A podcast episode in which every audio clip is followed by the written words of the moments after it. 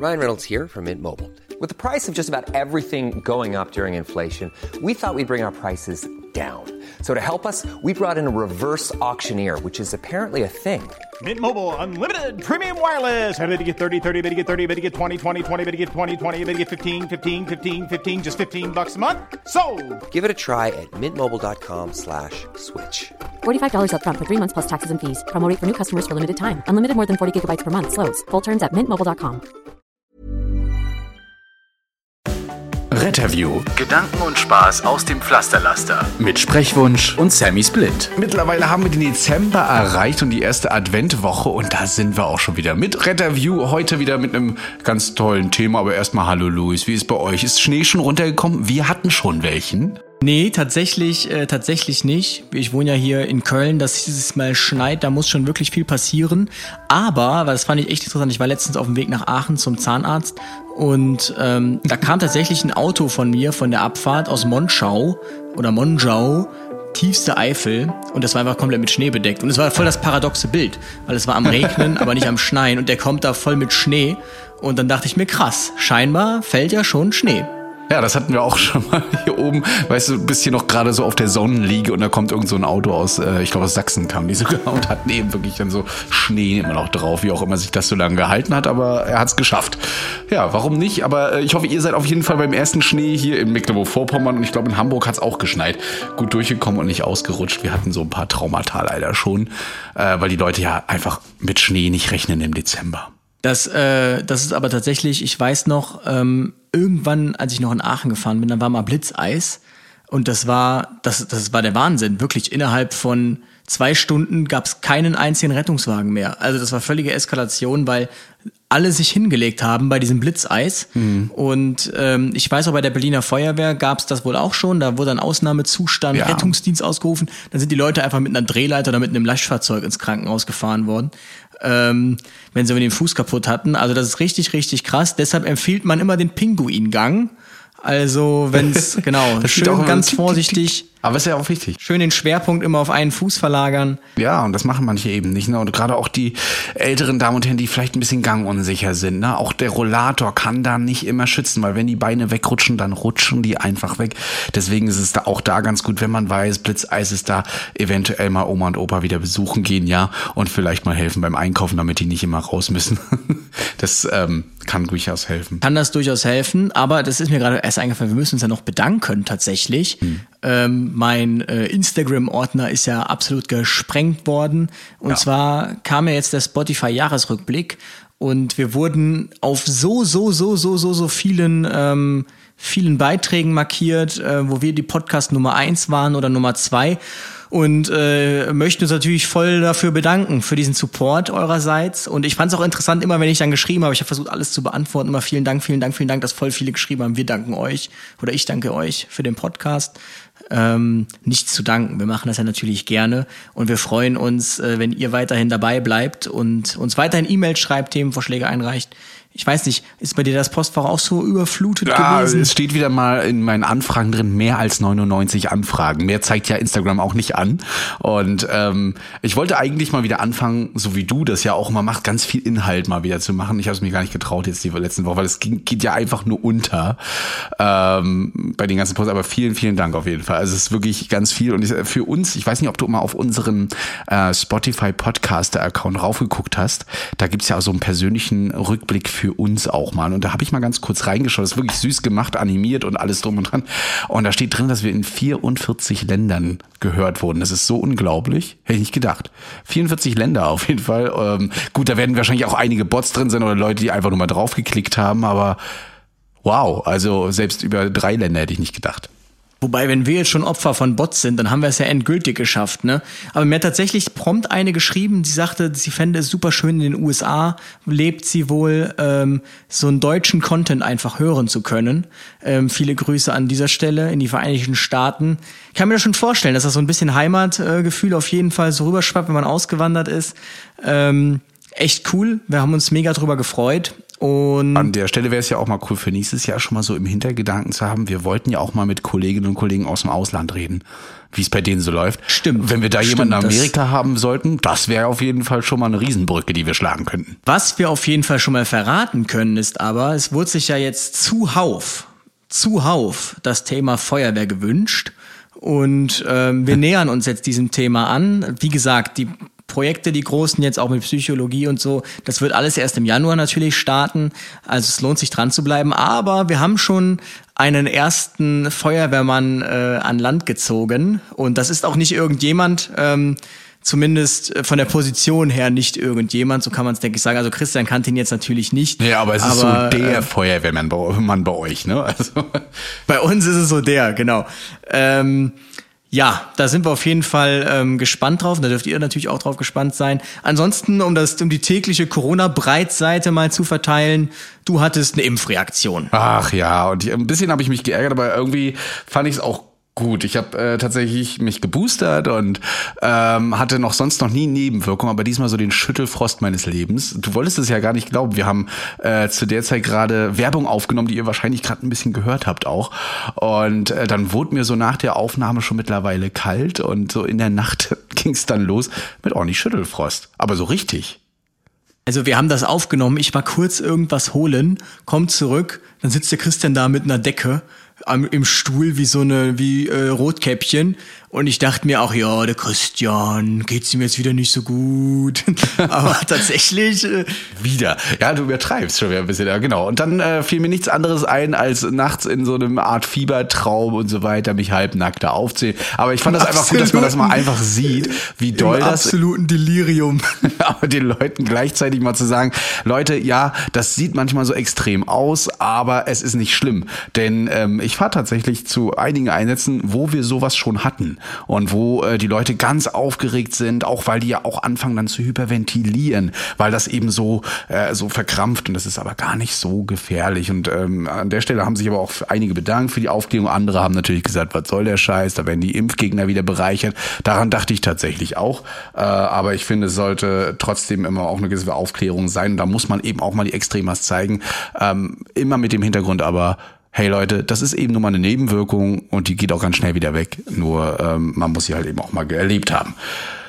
Ich hatte da jetzt tatsächlich ähm, letztens schon mal mit jemandem äh, darüber diskutiert. Und zwar ähm, hatte ich ja diesen Winterreifenvergleich, so die Winterreifenpflicht. Haben ja einige gar nicht verstanden. Du glaubst nicht, wie viele Leute mir geschrieben haben, dass Winterreifen definitiv ja besser sind als Sommerreifen im Winter. Und ich dann meinte, Leute, das ist eine Metapher. Ich äh, weiß schon, dass Winterreifen vernünftig sind. Ähm, aber Das haben die ist, einige äh, nicht, haben einige nicht verstanden, oder? Was du da Nee, es haben hast. viele nicht verstanden tatsächlich. Oh Mann. Und einiger meinte, also du argumentierst ja hier wie Impfgegner. Meine ich, genau, das war der Sinn des Ganzen. ähm, dann meinten wir, ja, man kann Winterreifen ja nicht so wirklich vergleichen. Ja, natürlich, es ist ja auch nur eine Metapher, kein Vergleich. Aber was mir dann wieder eingefallen ist, ich hatte vor zwei Jahren eine ähm, Epstein-Barr-Virus-Erkrankung, also pfeifersches Drüsenfieber, habe infolgedessen 10 Kilo abgenommen, hatte die Milz geschwollen, hatte Leber geschwollen, also das volle Programm lag richtig, richtig flach mit fast 40 Grad Fieber. Ich konnte nichts mehr machen, ich konnte nichts mehr essen, hatte dazu noch eine Tonsillitis, also eine fette Mandelentzündung. Eieiei. Und jetzt, allein dadurch, dass ich das gehabt habe, habe ich schon mal eine höhere Wahrscheinlichkeit für, ein, äh, für eine Krebserkrankung, dieses Non-Hodgkin-Syndrom. Und ähm, Zusätzlich äh, kann daraus ein Fatigue-Syndrom, also dieses, diese Müdigkeit, diese chronische Müdigkeit resultieren. Also das ist echt nicht ohne. Und dagegen kann man sich nicht impfen lassen. Dieses Virus tötet eigentlich auch nicht, sondern man hat eben nur das. Aber ich hätte mir eine Impfung gewünscht dagegen, weil das ganz ehrlich, das wünsche ich meinem, äh, meinem größten Feind nicht, so eine Viruserkrankung. Und das sind ja alles Sachen, auch bei Corona, ähm, bei einer Grippe sage ich ja auch, ich muss mich jetzt nicht Grippe impfen lassen, ganz ehrlich, ob ich es jetzt krieg oder nicht, denke ich mir dann, ich glaube, es wahrscheinlicher, dass ich eine Grippe durch die Impfung krieg. Deshalb lasse ich mich nicht gegen Grippe impfen. Aber eine Grippe ist ja nun mal eine Grippe. Und wir können ja Corona nicht mit Grippe vergleichen. Und wir wissen ja auch noch gar nicht, Long-Covid kannte ja am Anfang keiner. Und wir wissen ja auch nicht, die Leute, die jetzt vielleicht auf Intensiv lagen oder die jetzt Corona gehabt haben, die jungen Leute, ähm, wie es denen so in 30, 40 Jahren geht. Ähm, da kann man ja dann erst feststellen, ob sich da früher eine COPD ausbildet zum Beispiel, ob sich früher Lungenerkrankungen ausbilden, das können wir jetzt alles noch nicht sagen. Und mit dem Wissen von vielleicht in der Zukunft hätte man sich dann vielleicht doch gewünscht, dass es diese Impfung früher gegeben hätte. Ich sage auf jeden Fall, ich hätte mir gewünscht, dass es eine Epstein-Barr-Virus-Impfung gibt, weil dann äh, wäre mir das auf jeden Fall erspart geblieben. Und ähm, das kann ich wirklich, wirklich, wirklich keinem empfehlen. Viruserkrankung ist einfach nicht ohne, muss man einfach so sagen. Nee, man kann sie auch nicht mit Antibiotika oder so behandeln, weil das geht eben nur bei bakteriellen Infektionen. Und ähm, wer von euch jetzt gerade mal wieder Pro 7 geguckt hat und es läuft gerade rum, das Video wieder von Joko und Klaas, die haben mal wieder 15 Minuten bekommen auf Pro 7 und haben die Zeit genutzt, tatsächlich nochmal über das Thema, wir müssen nochmal über Corona reden. Und da haben sie diese 23-jährige, glaube ich, Jule hieß sie, mit reingenommen, ein Mädchen, das in Spanien zu der Zeit war, glaube ich, und ähm, sich dieses Virus eingefangen hat, ungeimpft zu der Zeit noch, weil das eben zu der Zeit war, wo es die Impfung noch nicht gab. Ja, und die hat das wirklich krass beschrieben und ähm, man sah ihr auch sofort an, dieses Mädchen ist nicht mehr gesund. Ne? Also auch nach der Infektion, die hat ja immer noch Long Covid und ähm, wurde bis hin zu ECMO angeschlossen. Ja, 38 Tage war sie da im Koma und ähm, das hat schon echt bewegt, weil sie, man merkt ihr an, sie war früher mal ein fröhliches Mädchen und hatte ja echt zu tun, da jetzt ordentlich zu reden. Sie hat sehr langsam geredet, sie hat sich sehr angestrengt und da hat man das wirklich mal krass gesehen, dass es eben auch junge Leute betrifft. Und ähm, das hat mich übrigens noch auf die Idee gebracht, dass ich hier noch einen Teil zwei von meinem, meinem Corona-Video noch machen muss ähm, wird auf jeden Fall auch noch mal dran kommen, weil jetzt eben leider die Zeit auch gekommen ist. Um ja. das abzuschließen jetzt, ähm, das Prävalen können wir noch ganz kurz auf das Prävalenzproblem eingeben. Und zwar, ähm, da hat die Tagesschau jetzt einen schönen Beitrag zu gemacht. Ich hatte dazu einen TikTok-Beitrag gemacht. Und zwar das Prävalenzproblem ähm, weil ja aktuell viele sagen, Hä, Corona wirkt nicht, es sind doch 60 auf der Intensivstation, 60 Prozent geimpft und 40 Prozent nicht geimpft. Oder es sind 50-50 oder es ist äh, 60 ungeimpft und 40, so dass man sich dazu verleiten lässt zu sagen, ja, die Impfung bringt doch nichts, weil das Verhältnis ist doch gleich auf der Intensiv. Das Problem ist aber, dass man das hier ähm, nach Gruppen differenzieren muss, denn äh, es, also es sind ja nicht, es ist ja nicht, es gibt ja nicht genau gleich viel Geimpfte und gleich viel Ungeimpfte, sondern äh, das sind ja völlig unterschiedliche Verhältnisse. Und wenn aus einer extrem kleinen Gruppe mehr Leute auf einer Intensivstation liegen als aus einer großen Gruppe, dann ist natürlich die Häufigkeit in der kleinen Gruppe höher als in der großen Gruppe. Ich habe das sehr extrem beschrieben in meinem Beispiel mit angenommen, wir haben einen einzigen ungeimpften auf der ganzen Welt und dieser eine infiziert sich und muss auf Intensiv. Und die ganzen anderen acht Milliarden Menschen sind geimpft, haben sich alle infiziert und von denen muss auch nur einer auf Intensiv. Dann ist das Verhältnis, Verhältnis auf Intensiv, es liegen ja. zwei Leute, ist 50-50. Aber tatsächlich sind ja 100 Prozent der Ungeimpften auf Intensiv und nur 0, irgendwas äh, 1% der Geimpften. Und das äh, muss man klar differenzieren. Deshalb ist dieses Argument mit Prozentzahlen, wie viele sind auf Intensiv, das ist absolut nicht zulässig. Und Ziel ist es, auch wenn es paradox klingt, dass auf der Intensiv eigentlich ja 100% Geimpfte liegen, weil das würde ja bedeuten, so ungefähr, dass jeder geimpft ist. Und dann können sich natürlich auch nur noch Geimpfte infizieren. Und da wissen wir ja, ähm, schwerer Verlauf leider nur zu 75 Prozent die Impfstoffe, dass dann trotzdem die Restwahrscheinlichkeit gegeben ist, dass da Leute einen schweren Verlauf haben und auf der Intensiv landen. Und dann hat man ja nur noch Geimpfte auf der Intensiv. Das heißt aber nicht, dass der Impfstoff nicht wirkt. Und das kann man dann, finde ich, sehr gut mit den Winterreifen vergleichen. Denn im Winter gibt's auch nur Verkehrsunfälle mit Autos, die Winterreifen haben. So. Das heißt aber nicht, dass die Winterreifen dran schuld sind oder schlecht genau. sind. Also man nimmt sie ja trotzdem. Genau. Aber das, das ärgert mich auch so, weil ich kriege immer wieder so eine Nachrichten und tatsächlich auch aus engerem Kreise. Ähm, auch aufgrund des einen Videos, ähm, muss ich sagen, haben so ein, zwei Freunde oder auch äh, Verwandte geschrieben und ah, und dann siehst du und so weiter und das macht, das, das tut nicht gut. Äh, und, und nee, da kriegt da, genau, mit dieser Prävalenz komme ich dann eben auch an, aber du, es bringt auch irgendwie nichts weil sie finden immer wieder Argumente, die sie dann nehmen, ein wenig verdrehen oder aufbauschen, um es dann wieder gegen dich zu verwenden und wo du dann sagst, okay, also hier sind Hopfen und Malz verloren, da brauche ich gar nicht erst anfangen, weil so viel Zeit habe ich auch gar nicht, darüber zu diskutieren jetzt. Ich habe auch den, ich habe auch den Eindruck und äh, davor will ich dann auch wirklich warnen, einige machen, wissen eigentlich, also klammern sich massivst jetzt daran, die wissen eigentlich, wie so ein Attila Hildmann, das ist als Beispiel genannt, er hat, da sagt man, er hat eigentlich gar keine Chance mehr zu sagen, ich distanziere mich davon, weil er so tief drinnen ist, er muss dran glauben und sich immer wieder neue Theorien überlegen. Und passt auf, wenn ihr skeptisch seid, was euch ja durchaus zusteht, dass ihr auch nicht in so einen Strudel geratet, wo ihr euch in eurem Bekanntenkreis so verfestigt habt, dass ihr denkt, dass ihr nicht mehr zurückrudern dürft, weil man euch dann so abtun würde, als ja, siehste, haben wir doch gesagt, ha, ha, ha, ha, ha. Ähm, dann lasst euch Darum lieber impfen, redet nicht. nicht drüber. Nein. Genau. Aber ähm, ich glaube trotzdem, dass das ein großes Ding Ja, ist. nee, ich weiß, aber es, es geht uns, äh, oder es geht uns, es klingt, als wenn wir in der Gruppe sind, aber es geht da nicht darum, wer hatte jetzt irgendwie recht, sondern es geht einfach darum, wenn ihr dann doch vielleicht irgendeinen ähm, Präzedenzfall hattet, wo ihr sagt, okay, jetzt wäre es doch gut, mich impfen zu lassen. Ne? Und äh, da rede ich jetzt nicht davon, dass ihr jetzt nicht mehr einkaufen und shoppen gehen dürft, weil ihr nicht geimpft seid, aber wirklich, okay, ich habe es jetzt eingesehen, die Studien sind da und so weiter, ich habe mich mehr beschäftigt damit, dann könnt ihr ruhig sagen, okay, impfen ist vielleicht doch ganz gut. Äh, oder ihr habt halt gute Argumente dagegen. Dann ähm, haut sie raus, aber bitte dann auch mit Fakten, die wirklich erwiesen sind und nicht irgendwo aus der Nase gezogen.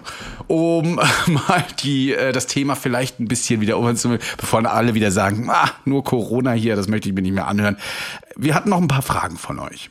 Und zwar die eine, ähm, die haben wir tatsächlich bis heute aufgeschoben. Äh, die ging nämlich um äh, Gehörlose beziehungsweise Hörgeschädigte und wie sie den Notruf rufen können. Ihr könnt euch dran erinnern, dass wir diese Frage schon mal im Podcast hatten ähm, und jetzt natürlich ähm, auch beantworten können beziehungsweise auch sagen können, es gibt etwas, womit man als Gehörloser oder als Schwerhöriger endlich auch den Notruf rufen kann, nämlich die sogenannte Nora-App. Die ist ja einmal kurz online gekommen, dann gab es ja das Hochwasser ähm, und äh, noch ein paar andere Probleme. Da ist die Nora-App dann oder beziehungsweise der Server doch recht in die Knie gegangen, weswegen man diese App wieder vom Netz genommen hat. Jetzt ist sie aber wieder online. Man sagte wohl auch, jetzt kann man die große Flut an Notrufen ähm, bewältigen. Die könnt ihr euch kostenlos runterladen im Google Play Store oder eben auch im, im ähm, Apple App Store und wie sie alle heißen, die Stores. Ähm, und damit könnt ihr wirklich echte Notrufe wählen. Ihr habt auch die Möglichkeit, einen Demo-Notruf zu Das machen. klingt gerade so voll cool. Ich kann echte Notrufe wählen. Ja, na, wenn man diese Nora-App nämlich mal benutzt, dann wirkt es nicht so, als wenn man einen Notruf wählt. Es ist wie so ein Abfrageschema. Ne? Es ist wie so, man tippt hier so alles an und dann drückt man irgendwann nochmal auf Ja, das stimmt und dann auf Notruf. Und dann denkt man so, okay, hat man ja jetzt wirklich einen abgesetzt, aber das wird dann auch noch nachverfolgt. Ihr könnt das dann auch die, auf dieser App mal testen. Es gibt so einen Demo-Notruf, da geht ihr das auch wirklich alles durch, aber ohne dass nachher die Leitstelle dann informiert wird. Aber das soll helfen, hier entweder auch stille Notrufe zu machen oder eben auch ähm, so einfach Notruf zu wählen. Finde ich gar nicht schlecht, habe ich mir schon äh, des Öfteren angeguckt, auch in Erste-Hilfe-Kursen schon vorgezeigt. Und die fanden das alle eigentlich ganz praktisch, weil man auch hier auf Fragen kommt, die man sonst gar nicht beantwortet, beziehungsweise vorher gar nicht beachtet. Ne, bei Feuer zum Beispiel oder äh, eben auch bei normalen ähm, Erste-Hilfe-Notrufen. Also auch eine kleine Hilfe so ein bisschen für den Erste-Hilfe-Notfall. Ich bin tatsächlich, ich, ich weiß noch gar nicht, wie das technisch genau umgesetzt ist, ehrlich gesagt. Muss ich mich mal mit beschäftigen. Ähm, Also laut Ja, aktuellen Stand ist es so, dass, äh, dass 15 von 16 äh, Bundesländern das unterstützen. Berlin hat wohl noch ein paar Schwierigkeiten oder ist noch nicht ganz dran, aber sie arbeiten dran. Ansonsten sollen alle anderen Leitstellen integriert, dran, äh, integriert sein. Und man soll sogar mit den Disponenten chatten können, wenn man den Notruf abgesetzt hat. Ja, das habe ich, äh, das habe ich auch gesehen. Ich meine sogar, ich hatte das schon mal am Funk gehört, dass jemand über die App irgendwie angerufen hat. Ja. Ich sehe das so ein bisschen ähm, zweideutig oder zweigeteilt. Auf der einen Seite ist dadurch etwas möglich, was man gar nicht auf dem Schirm hatte, nämlich stiller Notruf. Ne? Ja. Ähm, du könntest einfach einen Notruf absetzen, wenn du dich in einer Gefahrensituation befindest, wo du jetzt nicht telefonieren kannst oder so, als natürlich auch als, ähm, als taubstumme Person. Ähm, ich habe so ein bisschen den Eindruck, dadurch, dass es so einfach ist, dass so ein bisschen die Hemmschwelle sinkt tatsächlich, weil wenn du jemanden anrufst, so das ist ja wie Krankmelden. So Krankmelden ist ja am einfachsten schriftlich. Schreibst schnell eine Mail und weg damit. Du musst in keine Ja. soziale Interaktion treten. Und ich sehe da die Gefahr, dass man sich dann einfach so denkt, oh komm, ich bestelle mir jetzt ein RTW. So klicke ich einfach dies an, das an und ähm, hm, muss man mal gucken. Es äh, gibt ja auch Taxi-Apps, ne? Das funktioniert ja genauso. Also, ja. Ich hatte die Diskussion schon mal mit einem Kollegen auch, der ja auch sagte, du Christian, seitdem es Handys gibt, also so richtig auch erschwinglich und sowas, ist das mit den Notrufen ja immer mehr geworden. Meint er, ob man das so in Relation setzen kann. Habe ich gesagt, naja, am Anfang vielleicht nicht so, aber es, es kommt einen ja auch immer so ein bisschen vor, als ob die Leute, ja, ich rufe da einen Notruf und derjenige am anderen Ende hat sowieso keine Wahl, der muss mir einen Rettungswagen schicken, sonst äh, macht er sich ja eventuell strafbar wegen unterlassene Hilfeleistung. Also rufe ich da einfach an und von, äh, von, von überall, egal wo es ist. Aber darüber reden wir ja gleich mal. Haben wir das mal, wenn uns irgendwie ein Rettungsdienstler hört, der irgendwie schon in den 80er Jahren gefahren ist oder so, kann mir das mal einer verraten, wie das damals funktioniert? Das frage ich mich nämlich wirklich. Denn wenn es noch gar keine Handys gab, da gab es ja auch diese Notrufsäulen an Kreuzungen. Wie ist man denn dann mit dem mit der 112 in Kontakt getreten? Also hat man sich da nicht lieber gedacht, bevor ich jetzt hier dreimal um die Ecke fahre, dann fahre ich jetzt lieber selbst ins Krankenhaus oder wie lief das dann? Habe ich tatsächlich Wie unsere war das mit den Hilos? Also du konntest ja, du konntest ja für eine Hilo nicht mal anrufen, Ja. für eine hilflose Person, also ein Besowski, weil du hattest ja kein Handy. Wie ging das dann? Ich habe auch mal unsere Eltern gefragt, wie das auch mit der Alarmierung früher funktioniert hat, aber auch eben, wie man Notruf abgesetzt hat. Also erstens gab es damals äh, auch schon zu meiner Kinderzeit noch deutlich mehr Telefonzellen. Überall, ja, die hattest du. Genauso wie Notrufzellen, das gab es so kleine wie, wie Notrufsäulen immer. An der Autobahn gab es sowas auch in der Stadt.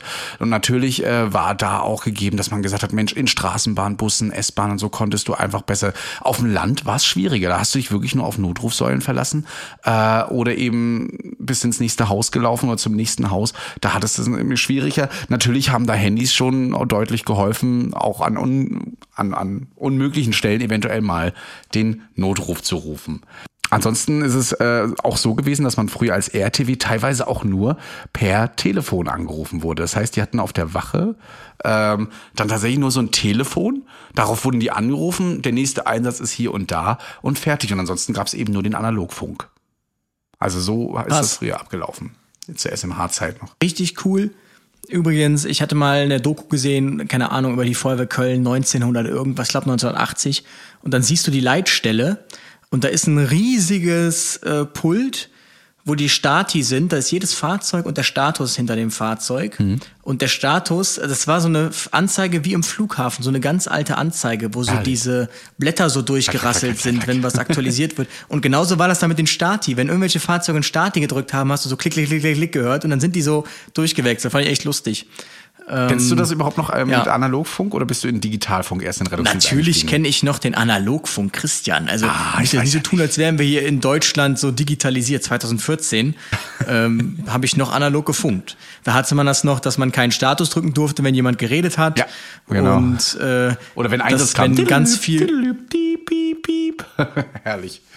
konnte es auch schon am Status hören, ähm, tatsächlich, wenn irgendwie so dieses Genau. dann wusste okay, jetzt hat gerade ein Fahrzeug aufgenommen und hat erst einen Sprechwunsch gedrückt oder äh, wenn jetzt so ganz viel wusste, okay, jetzt ist gerade irgendwie gerade die Feuerwehr alarmiert oder so, der Löschzug fährt raus. Also es war schon, war schon echt interessant. Gerade in so einer Stadt wie Köln kann ich mir das sehr, sehr heftig vorstellen, dass es da fast nur noch geklackt hat bei euch, oder? Denkt man, also als ich in Köln angefangen habe, hatten wir auch noch Analogfunk. Und ähm, tatsächlich war das gar nicht so krass. Also natürlich, wenn irgendwie jetzt eine größere Einsatzstelle war, dann schon. Aber äh, ansonsten ging das eigentlich trotzdem. Ich fand halt die Gesprächsqualität wesentlich besser. Okay, ja, aber man muss den Hörer ja auch immer noch rannehmen. Heutzutage ist es ja wirklich, äh, man hat ja geworben im Digitalfunk, dass man diese Funkgeräte gar nicht so nah rannehmen muss. Das klingt alles gut, aber ich hab, äh, also ich bin der Meinung, dass das, das klingt manchmal wirklich schrecklich. Also manche haben auch das so, so, so eine Freisprechanlage bei uns, da hörst du die ganz leise. Ja, muss die Leute auch öfter mal nachfragen. Also digital ist nicht immer gut. Hat aber auch andere Vorteile. Nee, ich bin, ich, bis jetzt finde ich, sehe ich jetzt auch noch keinen, also ich habe jetzt noch nicht den Eindruck gehabt, dass mir das irgendeinen krassen Vorteil bringt tatsächlich, außer dass auf dem Funk irgendwie auf dem Funkhörer jetzt die Einsatzinfos stehen. Man könnte es besser nutzen, aber da haben wir schon mal drüber gesprochen und da können wir gerne mal drüber sprechen. Ähm, das ist halt leider nicht so, äh, so trivial, das Ganze an der Stelle.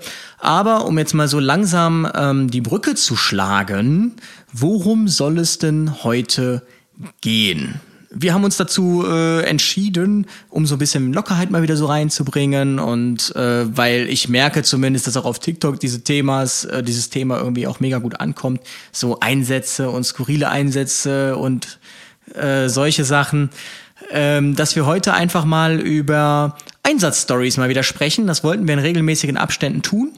Ähm, ich habe mir ein paar Einsätze rausgesucht, der Christian hat sich ein paar Einsätze rausgesucht und ähm, genau, darüber sprechen wir heute. Wer sich wundert, warum ich jetzt gerade so viele Amps hatte, ich musste jetzt gerade die Zeit überbrücken, wo der Christian an der Tür war, Ah, ja, es ärgert hat. mich wieder. Es ist wieder eine Tasse zurückgekommen, weil irgendjemand die nicht angenommen hat. Mann, das ist doch ärgerlich. Die muss ich wieder wegschicken, weil irgendjemand meinte, sie sich nicht abzuholen. Naja, die liebe Christina.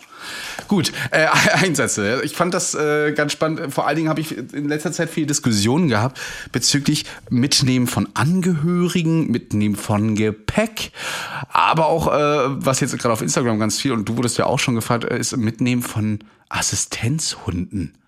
oder Assistenztieren. Ja, Ja. da, da habe ich äh, tatsächlich noch nie gehabt und bin dann mal auch in mich gegangen und gesagt, naja, wenn ich jetzt so einen Assistenzhund habe, sollte ich den mitnehmen? Warum sollte ich das tun und welchen Nutzen hat das überhaupt? Ja, also wenn ihr einen Patienten oder eine Patientin übergebt an uns, dann sind die ja gut betreut. Dann benötige ich ja keinen Assistenzhund, zum Beispiel einen Epilepsiehund oder einen Diabetikerhund oder wie auch immer oder Blindenhund, äh, um äh, dem zu helfen, weil ich habe mein Monitoring dran und es ist auch vor allem gefährlich für den Hund. Ich kann den nirgendwo anschnallen. Was soll der in der Klinik? Da kommt der sowieso nicht rein. Das kann ich euch versprechen. Auch wenn der für euch jetzt hier lebensnotwendig ist im Alltag, nicht aber, wenn er jetzt unter medizinischer Betreuung ist, da brauchen wir den nicht. Und da werden wir die wahrscheinlich auch nicht mitnehmen. Zumindest wäre das jetzt so meine Entscheidung, die ich vor Ort treffen möchte. Da könnt ihr gerne auch mal diskutieren. Ich weiß nicht, wie du das so Nee, siehst. also aus hygienischen Gründen ist es schlichtweg nicht möglich. Also muss man einfach ganz klar sagen, ähm, im Rettungswagen seid ihr auf der Trage, im Krankenhaus seid ihr dann im Bett. Wenn ihr Physio habt, wäre jemand dabei. Ähm, das heißt, es besteht im Prinzip keine Notwendigkeit, diesen Hund dann mitzunehmen. Ähm, wenn ihr dann entlassen werdet, würde man sich dann sehr wahrscheinlich um Krankentransport kümmern, sofern euch keiner mit dem Hund abholt. Insofern ähm, besteht wirklich keine Notwendigkeit und es ist eben nicht möglich, diesen Hund mitzunehmen. Also im Rettungswagen schon mal gar nicht. Man könnte den hinterherfahren, aber im Krankenhaus ist da auch keine Möglichkeit, den irgendwie äh, auf da rumlaufen zu lassen. Der Hund muss ja auch raus, etc. pp. Genau. Ähm, Das kann auch keiner das, machen. das ist nicht so einfach. Natürlich können wir verstehen, dass diese Hunde für euch super, super wichtig sind und dass sie auch der Betreuung bedürfen, aber es geht halt da einfach nicht. Und äh, bitte zeigt auch Verständnis für unsere Situation, die wir haben. Wir können das einfach nicht machen. Weil wir müssen ja uns auch, äh, wir müssen auch mal weiterdenken und sagen, wie wird das in der Klinik weiterlaufen? Und auch vor allen Dingen für den Hund. Wir denken ja nicht nur an euch, sondern auch an, an den Hund. Und er wird da einfach draußen gelassen, glaubt mir. Ja, den wird man nicht irgendwo ins Wartezimmer oder sonst wohin sperren. Ähm, das wird nicht funktionieren. Ganz so viel Verständnis für äh, eine andere Sache hatte ich nicht in einem Einsatz, den ich letztlich erst hatte. Und zwar ein älterer Herr, der ähm, meinte, hat uns angerufen wegen ähm, unbekannten, unklarem Abdomen, so hieß es. Da sind wir hingefahren, sind hochgegangen mit unserer ganzen Montur. Äh, er stand schon in der Tür angezogen mit Jacke und so weiter. Das ist natürlich immer schon mal ein gutes Zeichen für uns. Ähm, und er wollte gleich auf dem Flur, hat er schon gesagt, Jungs, ich habe ein Problem. Da haben wir gesagt, wollen wir das nicht lieber in der Wohnung klären, bevor bevor die ganze Nachbarschaft das weiß. Dann sind wir rein, darauf hat er sich noch eingelassen. Ähm, er hätte seit zwei Tagen kein Wasser lassen können mehr. Da dachten wir, okay, waren Sie damit schon mal beim Hausarzt? Ja, tatsächlich war er schon. Ne, war was ganz Ungewöhnliches. Hat das auch untersuchen lassen, die Blase sei wohl leer. Ähm, keiner weiß so richtig warum. Und jetzt möchte er das bitte, äh, es war übrigens schon ein Uhr nachts, also um 1 Uhr morgens, ähm, er möchte das jetzt bitte abgeklärt haben. So, wir sind ja jetzt keine Leute, die sagen, nö, machen wir nicht, wir fahren sie nicht hin, aber ich musste ihn natürlich wieder mal fragen, Mensch, aber sie laufen hier, sie gehen hier und so weiter. Warum haben sie sich nicht einfach ein, Taxi genommen oder sind mit den öffentlichen oder sowas hingefahren? Oh, das, oh, oh, das war wieder mal ähm, nicht gut. Na, also da hat er sich gleich angegriffen gefühlt und hat sofort gesagt, ah, bitte, ja, wozu zahle ich hier meine, meine Krankenkassengebühren? Und meine Frau, die müssen wir übrigens auch mitnehmen. Äh, Wieso? Was ist mit ihrer Frau los? Nein, die ist, die ist krank und die muss mit unbedingt. Da habe ich gesagt, das geht nicht. Wir können ihre Frau nicht mitnehmen. Das geht in unserem Rettungswagen nicht. Ähm, und nur als Begleitperson, das, da sehe ich keine Notwendigkeit. Ja, dann verschwinden sie sofort aus meiner Wohnung und hat uns echt rausgeschmissen. Ohne Diskussion Ei, weiter. ei, wir ei, wollten das, wir wollten das, wir haben wirklich ganz nett, wir waren ruhig, wollten ihm das sogar noch erklären, warum. Und äh, Ja, das sind komischerweise, äh, ich erinnere mich irgendwie an letzte oder vorletzte Folge, da wurdest du schon mal aus der Wohnung rausgeschmissen. Ja. Also, äh, Ja. das häuft sich irgendwie bei dir. Ich weiß nicht, ob das jetzt wirklich immer die anderen sind. Aber nichtsdestotrotz ähm, muss ich ja sagen, jetzt aus der Sicht äh, optimal gelaufen, weil, also ich kann mir ja im Rettungsdienst nichts für ein Schöneres vorstellen, als rausgeworfen zu werden, weil dann besteht ja offensichtlich keine Notwendigkeit, wir können wieder fahren und alles ist gut. Und trotzdem ähm, ist nichts passiert. Also ja, interessant das ist halt immer so dieses war, die beiden sind uns dann gefolgt. Wir dachten so, oh, was kommt jetzt? Aber sind dann hinten raus in ihr Auto gestiegen und in die Klinik gefahren. Also Hm. irgendwie schon Einsicht. Vielleicht war er nur etwas verärgert über die Situation. Wir haben das auch nicht weiter provoziert. Wir wollten ihm noch erklären, Mensch, also Sie können ruhig mit uns mit, aber wie gesagt, äh, verstehen Sie doch bitte, Ihre Frau können wir nicht mitnehmen. Aus versicherungstechnischen Gründen, aber auch aus Platzgründen. Einer von uns muss hinten bleiben. Wir haben nur zwei Sitze und, und so weiter. Aber da war er doch etwas verärgert und hat uns halt einfach rausgeworfen. Wir, wir haben nicht mal die Krankenkassenkarte bekommen, um Daten aufzunehmen. Wir müssen ja auch mal alles ein bisschen dokumentieren. Nee, das hat er alles verweigert und da waren wir auch etwas baff. Ich muss sagen, ich neige ja dazu, in Fettnäpfchen zu treten. Und in ein absolutes Fettnäpfchen getreten bin ich bei einem Einsatz, war irgendwie gemeldet, äh, keine Ahnung, Sturz. Kommen da rein ähm, in die Wohnung. Die Wohnung war schon ja so eine Grenze zum Verwahrlosungszustand, entsprechend der Patient. Und der saß dann im Bad gestürzt und ähm, hatte so eine Halbglatze und alles war weiß. Also die ganze Haut oben war weiß und alles drumherum war weiß, weshalb ich dann fragte, also eigentlich ist es nicht lustig, aber ähm, ich meinte dann, haben Sie hier gestrichen oder was ist passiert? Weil ich konnte mir das gar nicht erklären irgendwie, woher die Farbe und alles kommt. Und mein Kollege schaut mich so an mit ganz großen Augen. Es waren halt äh, Schuppen, Schuppen tatsächlich. Also er war halt in einem sehr schlechten Allgemeinzustand. Oh. Also, hä? Nee, ich habe nicht, hab nicht gestrichen, hä? Und hat es gar nicht nachvollziehen können. Ich dachte, er hätte irgendwie gestrichen und wäre dann gefallen und dann irgendwie so halb in den Farbeimer und hätte deshalb so alles weiß gehabt auf der Glatze. Aber ähm, ja, hm. War äh, ein bisschen unangenehm. Sowas passiert mir tatsächlich öfter in Einsätzen. Auch, dass ich irgendwie mal zu einer äh, blinden Patientin meinte, ähm, so wie Sie sehen, sind wir jetzt äh, da und da. Sie meinte, ich sehe doch gar nichts. Ich so, ups, stimmt. Ähm, Ja, aber ja. nicht so schlimm wie ein Kollege, der dann tatsächlich mal ähm, Krankentransport bei einem Einsatz im Hospiz sagte, gute Besserung. Also das sagt man ja so, ne? Ja, alles Gute, Ähm, ne? Das wäre noch vielleicht so ein Spruch, aber äh, gute Besserung. Genau, also kurz, also im Hospiz ist eine Einrichtung, die man eigentlich lebend nicht mehr verlässt. Die ähm, genau Auf den letzten Weg begleitet. Ne? So, so. Richtig, einen nochmal auf dem letzten Weg begleitet. Super schöne Institution, die wir dann damals hatten, wirklich ähm, super ruhig alles, alles super clean, super nette Menschen, also wirklich, wirklich schön. Ähm, da fährt man dann auch meistens, wenn überhaupt, nur irgendwie sowas wie Katheterwechsel oder so mit dem Krankentransportwagen, weil es gibt ja keine Indikation, mit dem Rettungswagen hinzufahren, denn das Ziel ist ja irgendwo klar.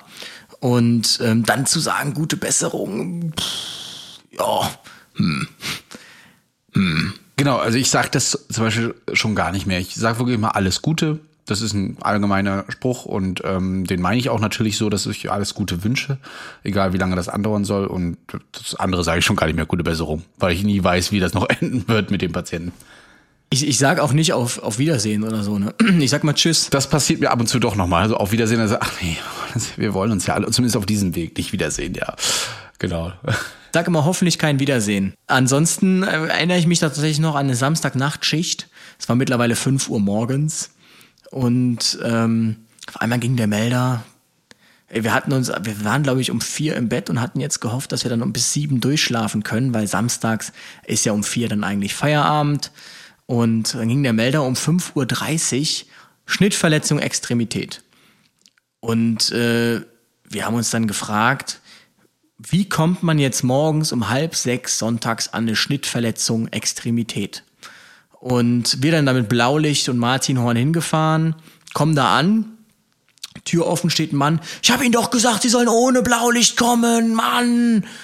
Und äh, schon, okay, was ist das jetzt hier für eine Begrüßung? So, äh, ja, keine Ahnung, wussten wir nicht. Ja, sollten ohne kommen, wir sollen nicht so ein Atterz machen, so und so. Ähm, ja, meine ich, ja, wo ist denn die Patientin? Ja, da müssen Sie da rein. Sind wir reingegangen, sitzt da eine Frau, ein bisschen angetrunken, äh, ich würde sie so 50 schätzen, sitzt auf dem Stuhl, ähm, schaut mich so an, hält mir so ihren Finger ins Gesicht, wo sie einen ganz kleinen Cut hatte und sagte, ja, hier. Da meinte ich, ähm, ja, ähm, was ist denn passiert? Wie man das halt so fragt. Da meinte sie, wir hatten den besten Sex seit fünf Jahren und dann ist die Fensterbank durchgebrochen. Dann gucke ich so nach rechts Richtung Fensterbank, wo sie hingezeigt hatte, wirklich ein einziges Trümmerfeld. und deshalb wusste ich auch, warum ihm das so unangenehm war, damit die Nachbarn diesen Fauxpas nicht hinbekommen, weil er war Akademiker, ne?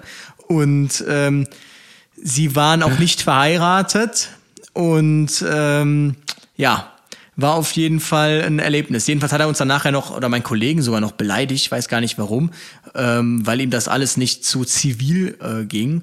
Und es, wir meinten halt, wieso fahren sie denn nicht mit ihr ins Krankenhaus? Ja. Also bei aller Liebe. Also da hätte man sogar ein Pflaster drauf machen können. Und äh, nein, sie fahren jetzt und so und so und bla bla bla. Und ich sagte schon zu meinem Kollegen, weißt du was, fahr doch jetzt bitte mit Martin Horn hier aus der Straße raus. er hat es dann nicht gemacht, aber ähm, ja. Ah ja, das ist ich dachte jetzt, erst, als du es erzählt hattest, erst so, so wie wir das manchmal machen, ist äh, bei ähm, möglichen Suizidandrohungen machen wir das Martinshorn immer, beziehungsweise glaube ich auch immer vorher aus, so drei Blocks vorher. Äh, aber damit hätte ich nicht gerechnet. Also echt interessant, wenn man äh, zu, zu, zu solchen Szenarien eben kommt. Ah, ich habe da tatsächlich nicht so eine Story bisher jetzt in letzter Zeit erlebt. Ähm, ich muss auch gerade überlegen, was ich hier, was ich jetzt gerade noch auftischen wollte hier. Da muss ich wohl weiter erzählen. Ah. Oder fällt es dir jetzt spontan ein? Weißt du auch Nee. nicht mehr, worum es grob ging irgendwie? Gar nichts? Na, seht ihr mal, so ist das. Deswegen äh, zeigt mal wieder, dass der Podcast hier spontan stattfindet und nicht geplant. ja, ansonsten eine, äh, eine Sache, die mir auch noch äh, in, in Erinnerung geblieben ist, war eine Türöffnung, damals auch noch äh, in Aachen. Ähm, wurden irgendwie alarmiert zu, keine Ahnung, genau, Person hinter Tür, der Klassiker, seit längerem nicht gesehen, da, da, da, da, da. Und dann äh, fing die Feuerwehr an, die Tür aufzumachen. Wohlgemerkt, in Aachen kommen dann nur zwei Leute auf so einem kleinen Einsatzfahrzeug. Und ähm, dann der Klassiker, erstmal äh, mit dem äh, Türfallengleiter. Hm, hat nicht funktioniert, okay. Dann, äh, es waren so zwei und die waren auch irgendwie scheinbar das erste Mal auf diesem Auto in der Konstellation, weil die sich auch nicht ganz grün waren, hatte man den Eindruck. Sagte einer, Mensch, lass dir doch helfen. Nee, nee, warte, ich mach das jetzt hier so und so. Und ähm, genau, dann fingen sie an mit äh, Ziehfix, ähm, also Bohren, hm, abgebrochen. Ja, verdammt, jetzt ist es abgebrochen. Mein Kollege und ich, es war mittlerweile 15, 20 Minuten, mein Kollege und ich guckten uns nur so an. Und ähm, dann sagt er, ja, hm, sollen wir, was sollen wir nehmen? Sollen wir die Fräse holen? Ja, warte, ich hol mal die Fräse. Ist dann runtergegangen. Währenddessen ähm, fing der andere nochmal an, irgendwie zu kloppen. Dann kam der mit der Fräse, fing an, das komplett kaputt zu machen, alles. Und nach einer guten Dreiviertelstunde war die Tür komplett, also da war kein Schloss mehr, da war einfach nur noch ein Loch. Und dann fing er an, hat dann noch als letzte Maßnahme den Dietrich irgendwie so reingehalten und meinte, ja, nee, das geht ja jetzt auch nicht mehr. Und dann ähm, hat er wirklich in einem Hollywood-reifen Manöver, war dann eine kurze Stille, er drehte sich und sagte, hm, gut, wir haben ja jetzt alle Möglichkeiten ausprobiert, dann nützt es wohl nichts. Und in einer schwungvollen Drehung, bam, trat er dann gegen diese Tür. Tür hat dann nicht nachgegeben. Stattdessen ist er irgendwie hinten so gegen den, den, den Koffer gerutscht, wo das ganze äh, Werkzeug drin war. Und dann meinte der eine, ach Mensch, lass dir doch helfen, mach dir doch erstmal Platz. Und ich mach das. Jetzt hat er sich die Jacke ausgezogen, fünfmal gegengetreten und irgendwann hat diese Tür dann endlich nachgegeben. Und ähm, ja, Patientin war tatsächlich verstorben, aber es war tatsächlich ein Erlebnis. Also dieser, dieser Besatzung dabei zuzuschauen, wie sie an dieser Tür verzweifelt ist, zumal ja auch ähm, der Druck immer mehr steigt, wenn da halt so zehn Leute dich anschauen, die Polizei, der Rettungsdienst und ah, merkst halt, es passiert einfach nichts, ne? Ja, genau. Äh, die Diskussion hatten wir übrigens letztens auch mal, ein Anwohner sich beschwert hatte. Wir hatten auch, die Feuerwehr hatte hier auch eine ähm, Tür aufmachen sollen, ähm, weil die Person sich wohl nicht mehr gemeldet hatte und sich ähm, Angehörige Sorgen gemacht haben. Und er hat da hart diskutiert, wie wir auf die Idee kämen, einfach so diese Tür aufzumachen. Es gibt doch ne Artikel 13, Grundgesetz, Unversehrtheit der Wohnung und so weiter. Da dürfte man nicht einfach rein. Aber ähm, da mussten wir ihn gleich belehren und ähm, das stimmt nicht so ganz, denn da gibt's dann eben nochmal eine Ausnahme eben gerade für sowas. Ne? Also eigentlich mal recht, recht wenn der Notstand natürlich, aber eben auch ähm, die Feuerwehren, die eben in der Kommune ähm, für die Gefahrenabwehr sowas öffnen können. Also stimmt das äh, da auch nicht ganz. Und natürlich sind sollte er ja auch froh sein, dass wenn er da mal irgendwo hingefallen ist und nicht mehr aufstehen kann, die Feuerwehr sowas eben auch darf. Na, aber eben auch nur mit berechtigtem Grund. Hey, I'm Ryan Reynolds. At Mint Mobile, we like to do the opposite of what Big Wireless does. They charge you a lot, we charge you a little. So naturally, when they announced they'd be raising their prices due to inflation, we decided to deflate our prices due to not hating you. That's right. We're cutting the price of Mint Unlimited from $30 a month to just $15 a month. Give it a try at mintmobile.com slash switch. $45 upfront for three months plus taxes and fees. Promo for new customers for limited time. Unlimited more than 40 gigabytes per month. Slows. Full terms at mintmobile.com. Ich muss sagen, ich finde Türöffnungseinsätze immer sehr ähm, spannend, weil man halt nie weiß, was passiert oder was hinter dieser Tür ist. Immer. Also schon die skurrilsten äh, Formen. Also einmal waren wir da auch bei einem Patienten, da sind wir in die Tür rein, da waren überall Waffen, weswegen auch nachher noch die Kripo kam. Und der Patient saß in einem Stuhl ähm, vor seinem PC, der noch lief, wo Filme für Erwachsene noch angeklickt waren. Explizite Filme. Explizite Filme, war verstorben, saß aber in diesem Stuhl, als würde er noch leben, quasi davor und hatte ein Kondom über seinem, ähm, ja, ein Kondom an noch und ist dann tatsächlich beim, bei der Masturbation verstorben, während er was geschaut hat. Das fand ich, oh, also, äh, sieht man Hast du wieder, gleich überlegt, ne? Ja, ja. Mhm. krass, dachte ich mir. Aber das war halt so ein Bild, so, hä? Also, Kann durchaus vor allem. Ja, es ist vor allem, äh, er saß da halt auch einfach noch so, weißt du? Und durch die Leichenstarre hat er sich natürlich, ist er nicht runtergefallen oder so. Und der PC lief noch, es war noch alles, als wäre das gerade erst passiert oder so. Das ist manchmal Ähm, unheimlicher als eine, eine Person, die da wirklich einfach verstorben irgendwie auf dem Boden liegt oder sowas ähnliches. Ne? Also wenn die wirklich noch, Genau. ja, wie, wie real life und äh, als wenn das, wie du jetzt gerade erzähltest, äh, so eben noch passiert sein könnte. Manchmal dauert es aber auch ein bisschen. Ähm, und zwar hatte ich äh, tatsächlich letztens einen Notfall, da musste ich überlegen, ob ich nicht meine Notkompetenz mal anwende. Und das passiert wirklich selten. Ja, als Rettungsassistent habe ich ja eher nur, nur, nur diese Notkompetenz. Ne? Notfallsanitäter können da ja schon ein bisschen mehr machen. Und zwar eine Dame, die sich die Oberschenkelhals gebrochen hat, aber nicht in der Wohnung, sondern tatsächlich draußen. Und es war wirklich kalt. Jetzt in letzter Zeit ist es ja auch recht kalt. Ähm, und die lag eben da. Es hat auch noch angefangen zu regnen. Super. Und diese Frau wurde, äh, hat, hat wirklich extreme Schmerzen gehabt, hat wirklich die ganze Nachbarschaft kaputt geschrien. Die Ersthelferinnen, die uns da empfangen haben, ganz tolle, äh, tolle Arbeit geleistet haben, schon mit der Frau, ähm, haben natürlich auch gesagt, Mensch, können Sie da nicht was machen? Wir haben noch eine Ready Heat Decke drüber, also so eine selbsterhitzende Decke drüber gelegt, damit sie nicht ganz au- auskühlt. Aber sie wurde eben immer somnolenter, wegen der Schmerzen, aber auch wegen der Kälte. Und wir wollten sie unbedingt irgendwie in diesen Rettungswagen bringen. Aber egal, wie du sie bewegt hast, sie hat da wirklich angefangen zu brüllen und bevor sie in Schock fällt. Also es war so ein, so ein Abwiegen, was machen wir jetzt? Wir haben schon Zugang gelegt, wir dachten, wenn der Arzt kommt, kann er gleich Ketanes Dormicum spritzen. Aber es hieß dann eben, NEF braucht noch ein bisschen. Und da überlegst du dann wirklich schon, okay, machst du das jetzt selbst. Also ich war, hab, wir haben es schon aufgezogen gehabt und da war so kurz, wenn der jetzt nicht um die Ecke kommt, gebe ich ihr das nach den Normen des Notfallsanitäters und SAAs und äh, fertig und bringe sie in Rettungswagen, weil ich kann sie jetzt nicht länger draußen lassen. Gott sei Dank kam er aber gerade um die Ecke und dann hieß es auch gleich so, Jungs, super klasse, sofort reingeben. Ne? Und dann hat er gleich, haben wir gleich Dormicum, Keternest, äh, rauf auf die Vakuummatratze, rein in Rettungswagen. Und der Frau geht's auch wieder ganz gut, habe ich mir schon sagen lassen. Aber ähm, da auch nochmal vielen Dank an die Ersthelferinnen und Ersthelfer, die wirklich auch da schon mit Decken ausgeholfen haben, sie ganz lieb betreut haben und äh, sie überhaupt gefunden haben. Wer weiß, ähm, wie lange sie da noch gelegen hätte, weil es war wirklich so um das Haus herum äh, gar nicht so schwer, so leicht zu ent- entdecken. Ja, und ähm, wäre dann nicht jemand zum Müll gegangen, dann hätte sie wahrscheinlich auch erfrieren können. Es war wirklich sehr kalt. Krass. Das ist aber immer, wie gesagt, so eine Überlegung. Ne? Also bei manchen Sachen sagst du ja wirklich, das ist genauso wie dem Diazepam und so weiter, da einfach mal schon geben, bevor der Notarzt da ist beim Krampfanfall. Oder, oder, oder, das sind ja immer manche zweischneidig, aber mit dem Notfallsanitätergesetz und äh, den ganzen soll das ja zumindest etwas erleichtert werden, diese Entscheidung. Für mich als Rettungsassistent immer noch schwierig. Ja, das glaube ich auf jeden Fall, dass das nicht so einfach ist.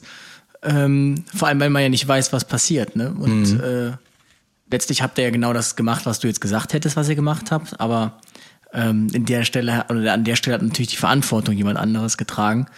Ähm, ja, ist nicht einfach. Wann bist du denn jetzt eigentlich mal beim Notfallsanitäter? Äh, nächst, also erst nächstes Jahr im Winter tatsächlich. Also im Dezember geht das erst für mich los, leider. Boah. Ja, ist echt noch eine Zeit lang. Es nervt mich auch richtig. Ich würde am liebsten früher schon hin. Aber meine Anerkennung ist ja aus verwaltungstechnischen Gründen auch erst am äh, 2019 gewesen. 2013 habe ich meinen, Assis meinen Assistenten gemacht, schulisch und die Prüfung auch. Und dann war das aber ein ganz langer Rechtsweg, bis ich da überhaupt meine Anerkennung bekommen habe. Aufgrund von keine Lehrrettungswache und so weiter. Muss auch erstmal alles finden. Hier in Rostock hast du nicht so viele Lehrrettungswachen. Ähm, und dann musste ich halt statt 1000, 2000 Stunden leisten, nochmal äh, eine Anerkennungsprüfung machen. Und äh, bis dann die Dame da vom, vom Lagus dann auch noch ähm, das Ding ausgefüllt hat, hat auch nochmal ein Jahr gedauert. Ja, dementsprechend konnte ich dann also 2019 erst meine Anerkennung in, Hand, in der Hand halten. Habe ich aber öfter gehört, dass Leute irgendwie ihren Urkunden hinterherlaufen müssen. Also äh, da bist du nicht der Einzige. Ähm, eine Geschichte, die ich noch ähm, parat hatte, tatsächlich auch einen Türöffnungseinsatz. Ihr merkt schon, das sind so die, die spannendsten Stories. Da war es tatsächlich so, ich weiß gar nicht, ob ich das schon mal erzählt hatte. Es ist so schwer, das alles beizubehalten. Ähm, es rief, also das Ereignis nahm seinen Lauf irgendwann um die Mittagszeit und zwar rief jemand ähm, auf der Feuerwache an, ein äh, Löschgruppenführer und von der Freiwilligen Feuerwehr und sagte, hör mal, ich würde gerade vorbeikommen und meine ähm, Klamotten wechseln. Und äh, meinten sie, ja klar, komm vorbei. Danach rief jemand an und sagte, er hat Tabletten genommen und äh, möchte sich das Leben nehmen. Und jetzt äh, ging es darum, diese Nummer zurückzuverfolgen. Und die wurde dann zurückverfolgt und irgendwie, keine Ahnung, das führte dann dazu, dass um, keine Ahnung, ein paar Stunden später ein Tür-P-Tür-Einsatz eröffnet wurde, Person hinter Tür. Ähm, wir sind da hingefahren, stürmen da rein, hämmern gegen die Tür, machen die auf. Auf einmal steht dann völlig verwundert äh, ein Mann in der Tür. Hä? Hä? Was machen Sie hier? Wir wollten da schon reinstürmen, so nach dem Motto. Und ähm, sagte, ich, ich, ich bin, ich bin hier, äh, ich, äh, was? Ich bin Löschgruppenführer hier bei der, bei der Feuerwehr. Und ähm, tatsächlich haben sie die falsche Nummer zurückverfolgt, nämlich Ach nein. auf, auf letzte Anrufe einen, äh, einen davor. Und äh, ja, dann sind wir einfach bei einem einfach bei dem Typen da reingestimmt. Der war völlig, der war schon im Tiefschlaf, völlig verwundert, alles hämmert gegen seine Tür. Auf einmal steht da die Feuerwehr mit Polizei und allem Pipapo. Da denkst du ja auch, oh mein Gott, was habe ich denn gemacht? Aber ganz ehrlich, da hämmern laut, das, das verstehe ich nicht, das haben wir auch öfter, da hämmern lauter Leute gegen die Tür. Man geht ja nicht einfach an die Tür und macht die auf. Man klopft ja, klingelt und so weiter und ver- versucht mal die Person dazu zu bringen, dass diese Tür aufgemacht wird von der. Und geht man da nicht ran? Also wenn da jemand wie ein Bekloppter dagegen hämmert, als Kollege auch, ihr habt die aufgemacht, die Tür, ja?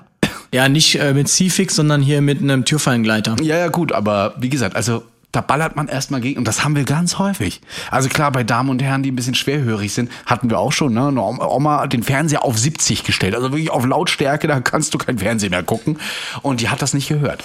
Ne? Und dann machst du wirklich auf, denkst du, oh Gott, wer weiß, also die werden wir wahrscheinlich nur noch liegend hier raustragen und wahrscheinlich auch gar nicht mehr, ähm, naja, lebend und dann sitzt die aber vorm Fernseher und guckt da gerade Tagesschau und äh, hat uns einfach nicht gehört, weil sie so schwerhörig ist. Und deswegen konnte sie es nicht. Und da kann man es verstehen. Aber der Kollege war ja wahrscheinlich noch rüstig und gut drauf. Ja, Ne? also der hat da wahrscheinlich auf jeden Fall den Schock seines Lebens gehabt Ja. da an der Stelle. Hallo Kollege. Ähm, ein Grund, warum ich niemals bei der Feuerwehr anrufen werde, um irgendwas zu klären.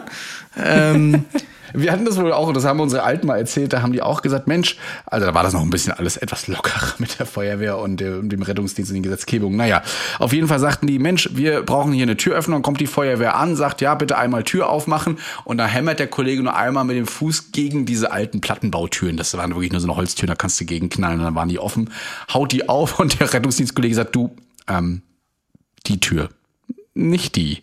Und hat einfach mal die falsche Tür aufgehämmert.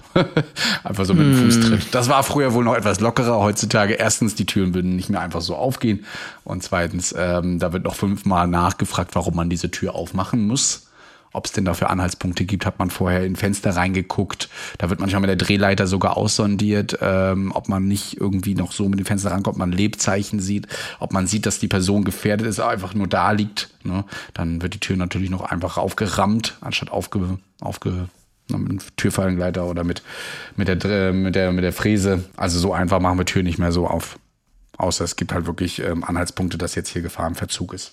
Nee, wir waren letztens bei einem äh, Einsatz, gemeldet war Psychose und ähm, sollte irgendwie in die LVR gebracht werden, also in die, in die Landeskliniken entsprechend und in die Psy- Psychiatrie. Wo wir uns natürlich auch schon gefragt haben, hm, warum fährt man nicht selbst dorthin, aber gut. Kommt dann vor dieses Wohnhaus. Wir haben nicht geklingelt, aber die Tür geht auf und da kommt einer raus, dachten, okay, das ist der Patient. Kommt noch einer raus, dachten, gut, dann ist er der Patient. Kam noch einer raus, gut, das ist der der Patient. Aber alle drei waren nicht die Patienten und äh, hatten auch gar nichts damit zu tun.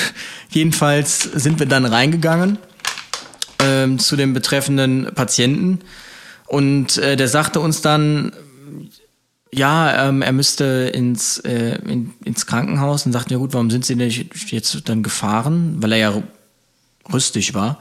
Dann sagt er, ja, ähm, er äh, wäre, äh, er, er wüsste nicht, ob er es darf. Und dann meinten wir, warum sollten Sie das nicht dürfen?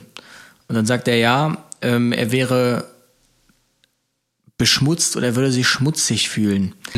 Und ähm, ab dem Punkt wussten wir dann, okay, es macht ist schon besser, wenn wir ihn jetzt gleich fahren, ähm, weil tatsächlich ähm, also das war sehr abstrakt und wir und Kollegen haben uns erzählt, die waren eine Woche vorher da und da war das noch extremer. Es war wohl irgendwie so, dass er feuchte Träume gehabt hat, daraufhin einen Samenerguss Ähm, er das aber Stimmen zugeschrieben hat, die äh, ihm jetzt diesen Samenerguss beschert hätten, weswegen er jetzt beschmutzt wäre. Also es war hoch kompliziert und abstrakt, aber daran hat man eben schon gemerkt, okay, der Patient ist psychotisch. Krass. Und das war wohl so extrem, dass die Besatzung eine Woche vorher hm. ähm, ihn nicht einfach mitnehmen konnte, sondern er hat darauf bestanden, weil er sich so schmutzig gefühlt hat, dass er in einem kompletten I-Anzug, ähm, also in so einem wirklich so einem Corona-Anzug transportiert wird. Und ähm, das ist schon krass einfach, ne? Also ich bin immer wieder verwundert tatsächlich, was, äh, was Psyche macht. Ja, wir hatten das jetzt auch ähm, bei einer jüngeren Patientin, ähm, die gerade im Umwandlungsprozess war. Ähm, und äh, die ist, seitdem sie mit der Hormontherapie angefangen hat, ähm, hat sie einen Waschzwang bekommen, ja, äh, weil sie auch psychisch sich einfach, ähm, also sie fühlte sich sowieso schon ihrem Geschlecht nicht zugestanden und hat ähm, damit sowieso schon Probleme gehabt und diese Hormontherapie hat das dann eben noch verschlimmert. Das kann passieren. Allerdings ähm, stoppt das diesen Prozess eben auch. Das heißt, die Psychologen und auch die Ärzte ähm, werden dann diesen Prozess äh, der Umwandlung erstmal nicht weiter verfolgen, wenn solche Zwänge oder eben andere psychische Probleme auftreten. Man muss wirklich für so einen Umwandlungsprozess psychisch stark sein, um sowas machen zu können. Auf jeden Fall sind wir da hingegangen. Die hat fünf Stunden unter der Dusche verbracht mit der Mutti. Die Mutti musste ihr immer wieder den Rücken abschrubben. Fünf Stunden, das muss man mal vorstellen. Ähm, bis die Mutter gesagt hatte dann, ich, ich kann nicht mehr, ich möchte jetzt schlafen gehen. Ähm, und ich höre jetzt auf und aufgrund dessen ist diese, also die Patientin dann ausgerastet, hat die Wohnung auseinandergenommen, hat äh, auch so teilweise Morddrohungen ausgesprochen gegenüber ihrer Familie aus dem Affekt heraus äh, und weswegen wir und die Polizei dann eben auch kamen und die Polizei wusste sich nicht anders zu helfen, als uns eben dazu zu holen erstmal, also wir kamen erst danach.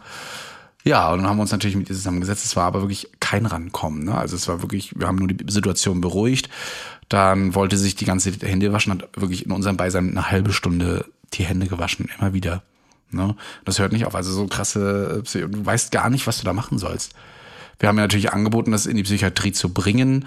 Äh, letzten Endes wollte sie das aber auch nicht. Und ähm, es hat sich alles so gut beruhigt, dass die Mutter gesagt hat, gut, wir fahren morgen wieder zum Arzt äh, und kümmern uns drum, dass da irgendwie, dass dem geholfen wird. Aber da war ich auch erstmal so ein bisschen perplex, was machst du da? Ne? Ich habe mich neben sie jetzt ruhig gesprochen, aber mehr konntest du auch nicht machen. Da bin ich tatsächlich ja dann auch gespannt, wenn wir dann mal unseren Psychologen äh, zu Gast haben, weil das kann man ihn ja durchaus mal fragen, weil ähm, ich mir da auch irgendwie so erhoffe, dass man so ein paar Kniffe hat, wie man so eine Situation lenken kann.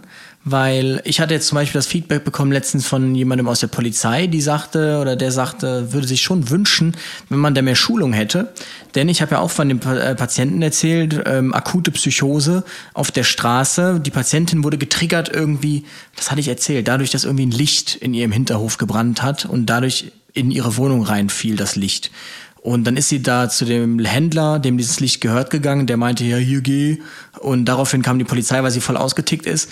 Und ähm, es gibt da diese extrovertierte und introvertierte Form. Sie hatte die extrovertierte Form. Wir kamen da an und sie war alle am Beschimpfen ähm, von der Polizei. Und ähm, die können, oder diese Art von Patienten, die können halt auch wirklich, die wissen, ich weiß nicht, wie sie das sehen, aber die treffen direkt ins Herz. Und da braucht man wirklich einen starken Panzer, dass man da nicht beleidigt ist. Und jetzt bei den Polizisten, die da waren, habe ich gemerkt, okay, die waren scheinbar ein bisschen beleidigt. Ähm, zumindest hatte der eine schon die Bodycam laufen. Und ähm, sie sagte nämlich dann sowas, ja, guck dich doch mal an, du wirst doch niemals eine abkriegen. So, ne, das tut natürlich weh, vielleicht, wenn's, äh, vielleicht sogar du schon Erfahrung gemacht hast. Das meint der Patient aber ja nicht so. Ähm, also in der Sekunde kommt es vielleicht so rüber, aber da weiß sie ja wahrscheinlich in einer Woche gar nicht mehr, dass sie sowas jemals gesagt hat. Deshalb macht es auch keinen Sinn, eine Beleidigungsanzeige dann groß oder so zu schreiben. Ähm, ich meinte das auch so, meinst ja, wir müssen uns ja nicht beleidigen lassen. Meine ich, ja, ähm, muss ein bisschen anders vorgehen einfach. Also ich meinte dann zu ihr, da sollen wir nicht mal jetzt gehen, meint sie, irgendwie, nein, ich will jetzt einfach nur was trinken, sehen Sie, ich will einfach nur was trinken. Dann meine ich hier zu meinem Kollegen, komm, hol dir mal eine Cola jetzt dann, äh, dann gucken wir mal, ob sich das besser. Dann haben wir die Cola geholt und auf einmal waren wir Best Friends mit ihr. Und dann meint sie, ja, ich komme jetzt mit Ihnen mit, dann erzähle ich Ihnen, was alles passiert ist. Und Sie, Sie sind so ein schöner Mann. Ich sehe das in Ihren Augen. Sie sind innerlich schön, innerlich schön. Da waren wir natürlich innerlich direkt. Schön, Nur innerlich. Und Genau, nur innerlich. Und ähm, da hat sie mir ihre ganze Lebensgeschichte erzählt und sie war halt auch intelligent. Also sie hat das voll reflektiert. Sie sagte, ich habe eine Psychose, ja, und ich kann das nicht anders und so und so. Und dann meinte ich, ja, ähm, wäre trotzdem jetzt mal sinnvoll, wenn wir mit Ihnen dann einmal Sie da vorstellen. Sie haben ja auch selbstständig die Medikamentendosis angepasst. Das war nämlich der Auslöser. Insofern ähm, sollte man das schon mal ähm, abklären lassen. Und das ist auch so ein Rat, den ich mal mitgeben möchte an der Stelle, nicht selbstständig irgendwie meinen, man muss Medikamentendosen adaptieren. Hm. Ich stelle euch beim Arzt vor, wenn ihr das machen möchtet oder den Eindruck habt, ihr könnt es und sprecht da mit ihm drüber, aber kommt nicht jetzt selbstständig auf die Idee, weil ihr sagt, oh, dieses Medikament, das macht mich so müde, ich nehme es jetzt einfach nicht mehr. Weil das war in ihrem Fall der Grund. Sie sagte, oh, das macht mich so müde, ich komme morgens gar nicht so früh aus dem Bett, ähm, ich nehme es jetzt einfach nicht mehr. Ja, dann sieht man das Ergebnis halt dann. Ne? Ähm, insofern, das, das ist schon wichtig an der Stelle. Ja, ähm, aber immer wieder. Ja auch oft gehabt, dass einige wieder anfangen, einfach ihre Medikamente abzusetzen. Weil sie wieder irgendwas gehört haben beim Kaffeeklatsch oder eben in der Apothekenumschau wieder was gelesen haben oder einfach, weil, weil sie sagten, haha, Schmerztabletten, ähm, davon wird man abhängig. Hä? Ich habe auch den Eindruck, es ist so ein bisschen die Jahreszeit. Ja, ähm, wahrscheinlich. Aber darüber hast du ja auch gerade schon berichtet in deiner Story, zumindest am, äh, genau, am, am Freitag, ne? wenn ihr mal reingeguckt habt, ganz aufmerksam, da hat er schon ein bisschen drüber gequatscht, über die Winterdepression, die ja immer wieder kommt. Das ist einfach so. Zu wenig Tageslicht, ja, äh, zu wenig äh, Hormone, ich glaube, äh, was ist es, Melatonin? Nein, Serotonin, was, was wird ausgeschüttet? Melatonin ist das Melatonin ist das Schlafhormon. Schlaf, genau. Und das andere dann das, äh, genau, das war halt, aber es, es kommt wirklich mit dazu und äh, man fühlt sich dann, man muss sich da wirklich motivieren, auch rausgehen. Wenn die Sonne da ist, zumindest es hell ist, geht früh genug raus, versucht früh genug aufzuwachen, um genügend Licht abzubekommen, macht eure Wohnung hell, ähm, das hilft schon ganz viel und äh, auch Vitamine und sowas zu sich nehmen. Ähm, und macht Sport, wenn ihr es irgendwie könnt. Ich sag's Fall. ganz ehrlich, wenn ich zwei Tage keinen Sport mache, dann, dann werde ich dann kriege ich die Krise. Dann werde ich unausstehlich, weil ich merke einfach, ich muss mir das jetzt wegrennen, diese schlechte Laune. Und tatsächlich ist es auch so, dass die Suizidrate im Frühjahr, manche denken ja im Winter steigt die Suizidrate, tatsächlich aber wohl in den, in den ersten Monaten, weil dann die Winterdepression endet allen geht's wieder gut, ja, alles blüht und alle, hoch, ja, mir geht's wieder gut. Und diese Patientengruppe, die eben nicht nur eine Winterdepression hat, sondern eine manifestierte Depression, die fühlt sich dann abgehängt, weil es wird eben nicht mehr gut dann bei ihnen. Und dann deshalb steigt dann an dem Punkt die Suizidrate. Deshalb ähm, empfehlen, wenn ihr jetzt denkt, irgendwie, hm, ja, weiß ich nicht, ob es jetzt nur eine Winterdepression ist. Also es ist schon okay, wenn man sich mal eine Woche oder so schlecht fühlt, einfach nicht so aus dem Bett kommt, ne? Ähm, ihr merkt das auch, so Tests, die ihr dann machen könnt, so Selbsttests, einfach googeln, Selbsttest, Depression, ähm, die beziehen sich auch immer auf die letzten zwei Wochen. Und ähm, was davor war, interessiert jetzt nicht und was in der letzten Woche nicht. Es muss wirklich über zwei Wochen so gleichbleibend gewesen sein. Da gibt's dann einen Fragenkatalog, die kann man beantworten. Und dann kann man so eine grobe Einschätzung holen. Ähm, genau. Aber es ist halt wichtig, dass man es auf die letzten zwei Wochen reflektiert. Wenn es mir heute schlecht geht und ich mache diesen Test, dann wird da rauskommen, dass ich eine Depression habe. So. Ähm, das ist aber wichtig, dass das schon über einen längeren Zeitraum persistiert und nicht eben nur punktuell. Ja. Ein kleiner Vorgeschmack schon mal auf den äh, auf, auf nächstes Jahr mit auf uns, die, was wir da machen. Ne? Genau. Äh, noch ein, ein Vorgeschmack auf das, was jetzt im Winter kommt und bei uns vor allen Dingen in Rostock auch ähm, habe ich schon Vorgeschmack bekommen, waren unsere E-Roller oder auch allgemein wieder äh, Zweiradfahrer, ja, und das Laub und so weiter. Ich hatte tatsächlich einen Tag wirklich, das war Traumatag, Roller und E-Roller. Äh, man unterschätzt das ganz schön. Äh, diese Dinger haben ja gerade im Winter zu wenig Profil einfach ja, um damit rumzufahren. Also Leute, wenn ihr mit solchen Dingern fahrt, empfehle ich sowieso immer, da schon etwas geübter zu sein. Jetzt gerade so, wenn Laub rumliegt. Also selbst ich, der viel mit dem mit, mit eigenen E-Roller fährt, ich schlitter schon gerne mal, weiß aber auch, ähm, wie ich um so eine Kurve zu fahren habe oder wenn mein Ding mal ausbricht, ähm, dass ich da ganz schnell abbremse oder absteige oder was auch immer. Also ähm, passt bitte wirklich auf euch auf, tragt einen Helm dabei. Das ist super wichtig, weil wenn die Dinger 20 km/h sollte man auch nicht unterschätzen. Wenn ihr da mal Kopf überfallt, dann ähm, ist das, kann das auch schon mal zu schweren Schädelhirntraumata führen. Hatten wir übrigens dann eben auch. Und da war, war wieder dieses typische Schockraum-Szenario, wenn wieder ein Kollege meint, er kennt alle Krankenschwester, Pflege und Ärzte und muss sich wieder mit allen unterhalten während der Übergabe und Ähm, für, für diejenigen, die das nicht wissen, im Schockraum ist es so, da stehen ja wirklich, ähm, also da kommt man hin erstmal, wenn Hochrasanztrauma passiert ist, wenn wirklich Kacke am Dampfen ist, auf gut Deutsch gesagt. Und ähm, das heißt, man kommt da rein mit Patienten, es wird erst übergeben und dann wird der Patient meistens bei uns zumindest ähm, übergelagert. Und da haben auch wirklich alle den Mund zu halten. Das heißt, unser Notarzt redet dann äh, und alle hören zu. Und wir hatten mal wieder so einen Kollegen, äh, nicht von unserem Rettungswagen, aber eben von, von einem anderen Rettungsmittel, der hat da wirklich mit allen gequatscht, abgeklatscht und hi und schön, dass du da bist und ach, wie geht's dir und was sagen die Kinder? Und der hat, der hat das auch nicht verstanden. Da wurde zweimal um Ruhe gebeten, hat einfach weitergemacht. Ja. Nee, das verstehe ich auch nicht. Das finde ich ja unprofessionell. Immer dieses, ähm, das machen ja auch einige an der einen Stelle, wenn du irgendwie siehst, ach, hi, du auch hier, ja. hö, hö. So, mein Gott, das ist hier kein Kaffeeklatsch, das ist ja ein Notfalleinsatz, also bitte. Ähm, wenn man sich dann im Krankenhaus danach mal irgendwie sieht, okay, aber ja, ich äh, nehme da auch immer Abstand von tatsächlich. Oder rausgehen einfach Ähm, dann, ne? aber ja. Hm. Was jetzt im Winter aber auch wieder kommt, ich erinnere nur an einen Einsatz, den ich hatte, gemeldet war Erbrechen, Übelkeit. Und ähm, sind wir da hingefahren. Die äh, Krux an der ganzen Sache, es waren zwei Personen mit Erbrechen, Übelkeit gleichzeitig und Kopfschmerzen. Und ist ja schon merkwürdig, ne?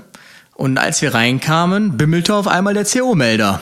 Oh. Und ähm, ja, die zwei Patienten hatten eine CO-Vergiftung, deshalb Erbrechen, Übelkeit, Kopfschmerzen. Hat dann die Feuerwehr auf den Plan gerufen. Und ähm, ja, das kommt jetzt raten, wieder, weil es war die. Heizung wahrscheinlich. Genau, es war in dem Ah. Fall die Heizung. Hm. Ähm, der häufigste oder mit das häufigste ist ja auch, das haben wir in Aachen dann immer gemerkt, weil da hatten wir die Uniklinik und die hat dieses, ähm, diese HBO, also diese Überdruck, ähm, diese Überdruckbehandlung eben von Patienten mit einer Kohlenmonoxidvergiftung. Und, ja, genau, so ein, so ein U-Boot. Und ähm, das heißt, man durfte dann immer die Verlegungen fahren und es war wirklich so, konntest du die Uhr nachstellen, ab wo es kälter wurde, hier Dezember, ähm, fing man an, die Patienten die ganze Zeit von der Uni eben in diese Überdruckbehandlung zu verlegen, weil die Leute dann zum Beispiel geheizt haben, vielleicht auch im Kamin, den nicht aufgemacht haben und dann ähm, ja, hat man ganz schnell so eine Kohlenmonoxidvergiftung. Deshalb holt euch so einen Kohlenmonoxidmelder, auch wenn ihr Shisha raucht übrigens und meint, ihr müsst das im Raum machen. Ähm, holt euch so einen Kohlenmonoxidmelder. Genau. Ähm, denn auch da, wenn da keine vollständige Verbrennung stattfindet, entsteht eben Kohlenmonoxid und kein CO2. Das heißt, ihr riecht es nicht, geruchloses Gas. Und ähm, das kann mitunter tödlich sein. Genau, das ist so das Gefährliche eben an der Shisha. Was ich äh, muss sagen, dass ich früher auch mal mit einem Kumpel ähm, meine Shisha geraucht habe und das unter geschlossenem Fenster und ich mich nachher so gewundert, also wirklich gewundert habe, warum mir übel und schlecht war. Jetzt mittlerweile, wo ich ein bisschen aufgeklärter bin im medizinischen Beruf, äh, fällt es einem wie Schuppen auf von den, von den Augen und man kann schon sagen, oh Gott sei Dank haben wir nachher irgendwann mal das Fenster aufgemacht, nur weil mir schlecht war. Ja, wir haben das gar nicht dran gedacht an Kohlenmonoxid, aber da muss man wirklich dran denken. Also Leute, passt wirklich auf. Aber äh, warum Überdruck? Äh, warum Überdruck? Ähm, das hat tatsächlich damit zu tun, wie schnell man das Kohlenmonoxid wieder aus dem Körper bekommen möchte. Man könnte jetzt auch mit 100% Sauerstoff und äh, schön drauf. Das dauert aber tatsächlich auch dann seine drei bis vier Stunden, bis der, der, der Körper wieder komplett 100% Sauerstoff aufnehmen könnte, weil sich halt das Kohlenmonoxid auf den, auf dem Hämoglobin, auf den roten Blutkörperchen absetzt. Ne? Ähm, und mit dem Über, mit der Überdruckkammer kriegt man das eben schneller hin. So ein 1,25 Bei, also bei uns sind die teilweise drei Stunden in der Überdruckbehandlung und zwar mehrfach. mehrfach sogar. Ja, gut. Also ich habe ich hab gerade eine Fortbildung gehabt dazu, deswegen. Also auch zur Kohlenmonoxidvergiftung und äh, da hieß es dann Also eben. der- mein Stand war durch diesen Überdruck wird das so, pff, so weggebläht vom Hämoglobin. Das heftet sich ja da dran Genau. quasi. Ähm, bei uns mussten die da mehrfach hin, aber es sind dann meistens auch intensivpflichtige Patienten gewesen. So ein, zwei Mal, glaube ich, ein, zwei, drei Mal mussten die dann immer dahin. Ähm, ja. Kann uns ja vielleicht mal ein Überdruckexperte was zu erzählen. Ja, ähm, haben wir auch noch, ne? Neben ECMO, die wir immer noch vor uns haben. Und Genau. dann kommt auch die Psychologie und die Feuerwehr und äh, ach, wir haben und die, äh, die ausländischen Kollegen, die wir auch, also wir haben noch, ihr seht schon, wir haben für nächstes Jahr noch so viel mit euch vor. Äh, ich weiß gar nicht, ob wir mal irgendwann eine neue Episode aufmachen sollten, anstatt immer nur Folgen. Quasi äh, Episode, Episode? 2022. Ne? Also man kann äh, ja auch äh, Episoden aufmachen, also so Retterview 2021, 2022.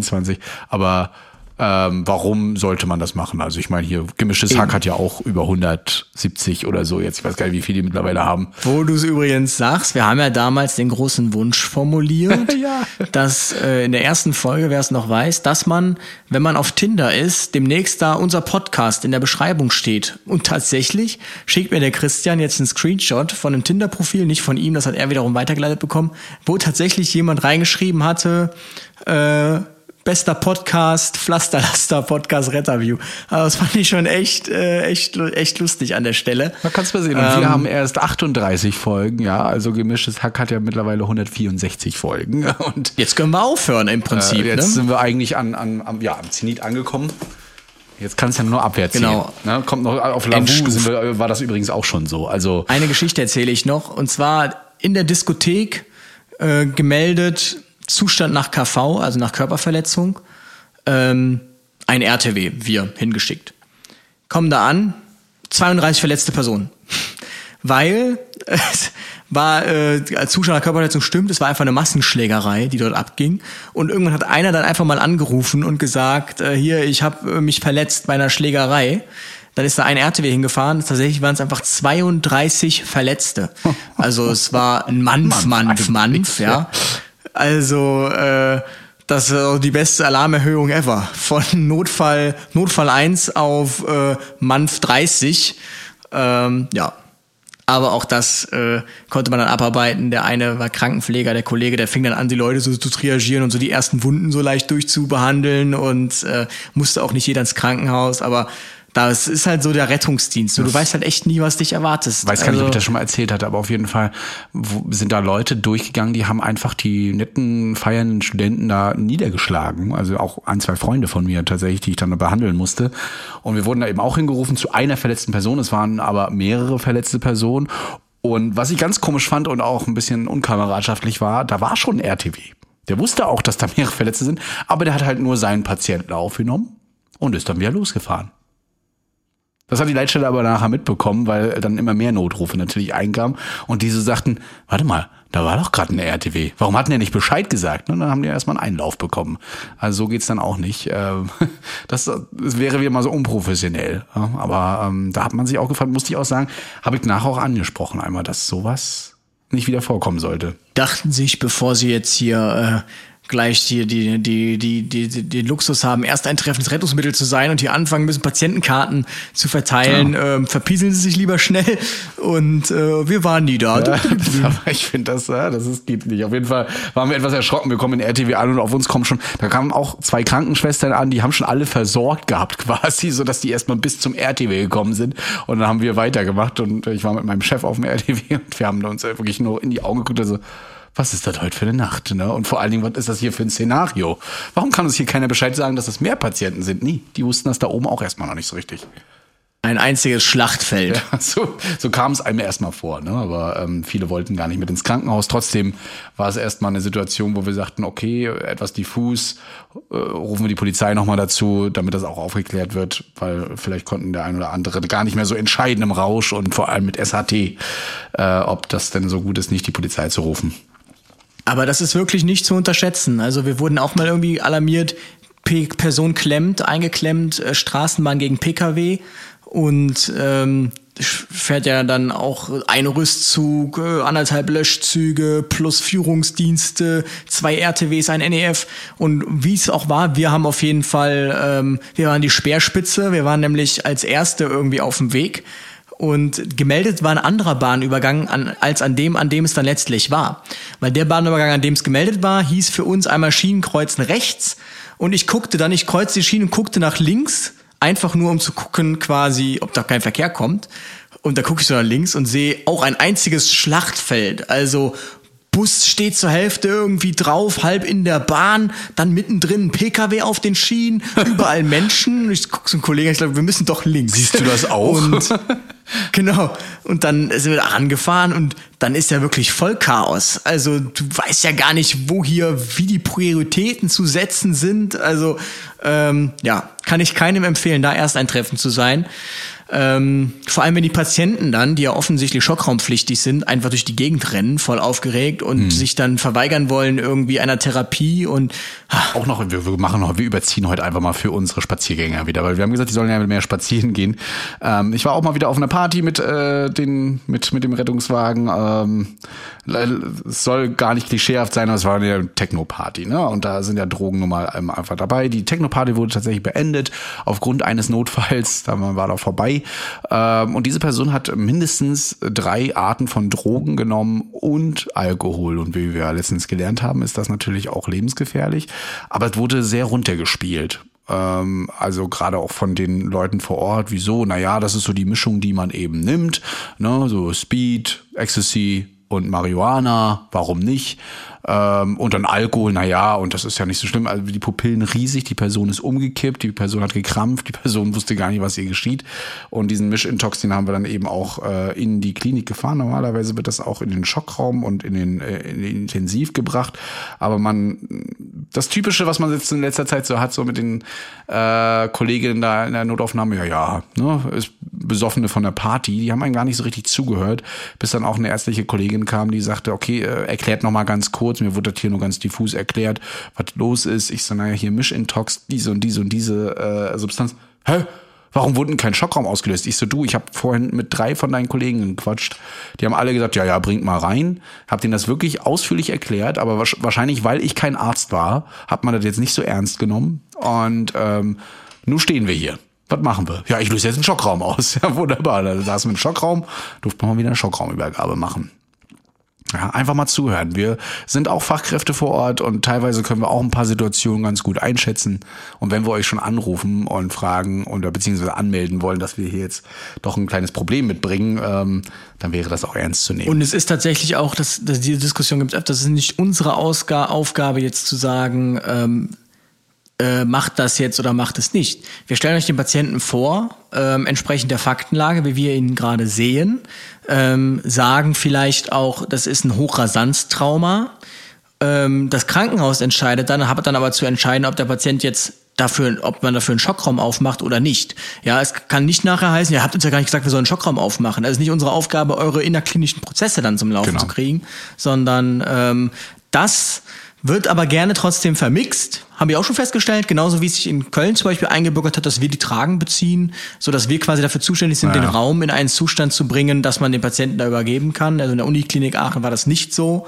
Ähm, ja, und das, ist, bei uns ist es eine Nettigkeit, die wir machen. Also, ne? Ja, Nettigkeit hin oder her, aber wer lagert mir den Patienten denn dann auf die Trage? Also äh, umgekehrt macht's ja auch keiner. Mir bezieht die Trage ja auch keiner neu. Nee, stimmt. Also, wir dürfen nicht mal mehr das Desinfektionsmittel nehmen von den Kliniken, um unsere Trage Genau. zu wischen. Da wird ja auch ganz doll gemeckert. Wir hätten ja unser eigenes Zeug. Ja, und äh, wa- was du so schon sagtest mit den innerklinischen Prozessen, das äh, Ganze nennt man dann auch Sichtung, ja, oder auch Triage, das böse Wort, was man nicht mehr erwähnen darf. Hat er das gesagt, aber das ist eben so und da gibt's ganz, ganz harte Regeln. Und ähm, diese Sichtung oder auch Triage wird eben sowohl vom Rettungsteam, aber auch nochmal von der Klinik gemacht, um einzuschätzen, ob eine Person eben in eine gewisse Kategorie fällt und schneller oder weniger schnell behandelt werden sollte, priorisiert. Ja, so ist das mit Einsätzen. Ich hoffe, euch haben äh, diese Einsatzgeschichten ein wenig äh, gefallen. Ja, vor allen Dingen auch war mal wieder mal spannend für euch zu hören, was los war. Ich fand es mal wieder ganz spannend, was in Köln so abgeht. Ja. Bei dem lieben Louis. Äh, Mir geht's immer rund, immer rund. Immer also hier rund. passieren die wildesten Sachen. Herrlich, ja. Und äh, hier bimmelt schon wieder die Musik im Hintergrund, dass wir jetzt hier aufhören sollen. Wir werden also eigentlich, wir werden nur gebremst durch diese Musik, ansonsten hätten wir noch, Stunden weiter erzählen können, aber das tun wir einfach beim nächsten Mal wieder. Ja. In diesem Sinne, ihr Lieben, bleibt uns gesund, ähm, lasst euch boostern und wir hören uns wie immer nächste Woche am Sonntag pünktlich um 12. Genießt das Wochenende, die letzten Stunden und die Woche. Genau. Und kannst du jetzt auch noch mal wieder was Ja, sagen? ich, ich wollte dich da nicht unterbrechen in deinem Schwall, den du hattest eben und so weiter. Ja, genau. Man muss es halt wieder sagen, flatten the curve, ne? Also einfach mal wieder die Wälder wieder ein bisschen durchbrechen, wäre ganz nett. Weil dann können wir auch wieder einkaufen, shoppen gehen und feiern miteinander. Ähm, jetzt müssen wir halt aufpassen. Ja, also bleibt Yes. gesund, passt auf euch auf, lasst euch von Und unseren. Nebenwirkungen, die wir euch so vor oder die ich euch gezeigt habe, nicht beeinflussen. Ihr wisst, äh, es ist immer noch äh, erträglicher, als dieses blöde Virus zu bekommen und vielleicht äh, nachher den Alltag gar nicht mehr so zu bestreiten zu können. Yes. Bis denn. Ciao, Kakao. Retterview. Gedanken und Spaß aus dem Pflasterlaster. Mit Sprechwunsch und Sammy Split.